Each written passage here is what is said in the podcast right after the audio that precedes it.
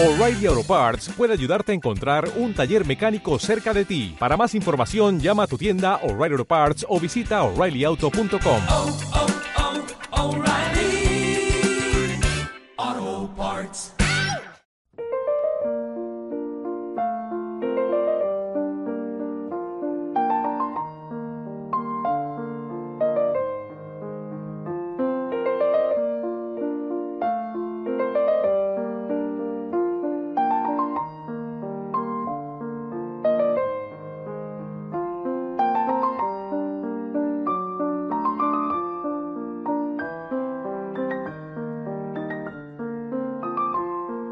Bienvenidos amigos a Palabra que da vida.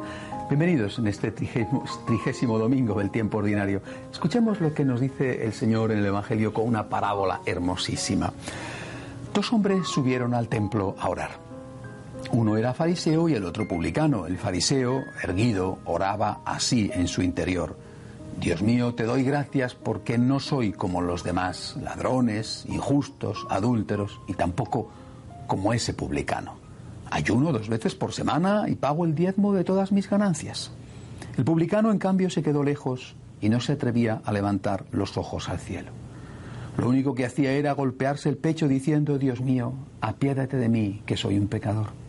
Pues bien, yo les aseguro que éste bajó a su casa justificado y aquel no, porque todo el que se enaltece será humillado y el que se humilla será enaltecido. ¿Y si, y si el, el- fariseo no hubiera tenido pecados? Es decir, el fariseo estaba así tan orgulloso de sí mismo, tan altanero y tan erguido, porque no tenía pecados o porque no sabía que tenía pecados. ¿Y si no hubiera tenido pecados? ¿Hay alguien que no ha tenido pecados? Sí, hay alguien que no ha tenido pecados, la Virgen María. ¿Y ustedes creen que la Virgen María, eh, cuando iba al templo a orar, al templo judío y después a las casas de la comunidad cristiana, ¿ustedes piensan que la Virgen María se portaba como este fariseo, altanero y erguido? ¿O por el contrario, la Virgen María eh, eh, solo sabía decir, Señor, soy tu esclava?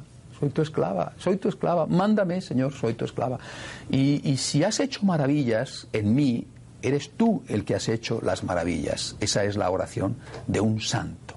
En cambio, este fariseo, que tenía pecados, el primero el de la soberbia, eh, este fariseo o no sabía que los tenía o miraba para otra parte y no quería ver los pecados que tenía.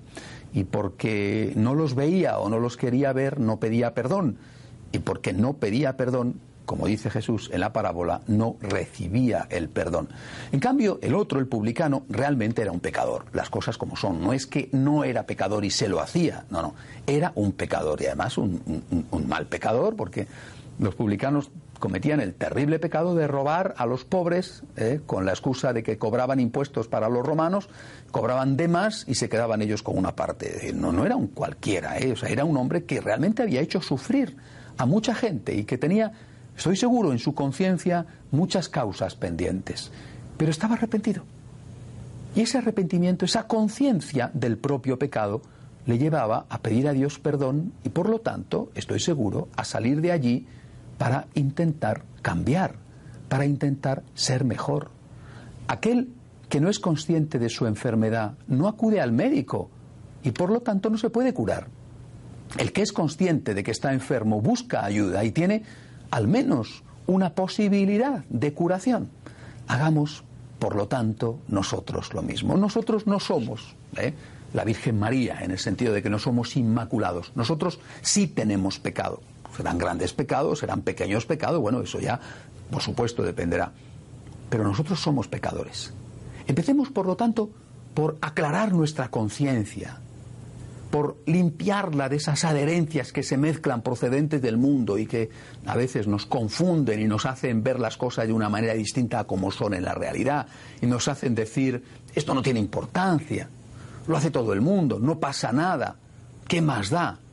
No, no, empecemos por aclarar nuestra conciencia recuperando la conciencia de la Iglesia.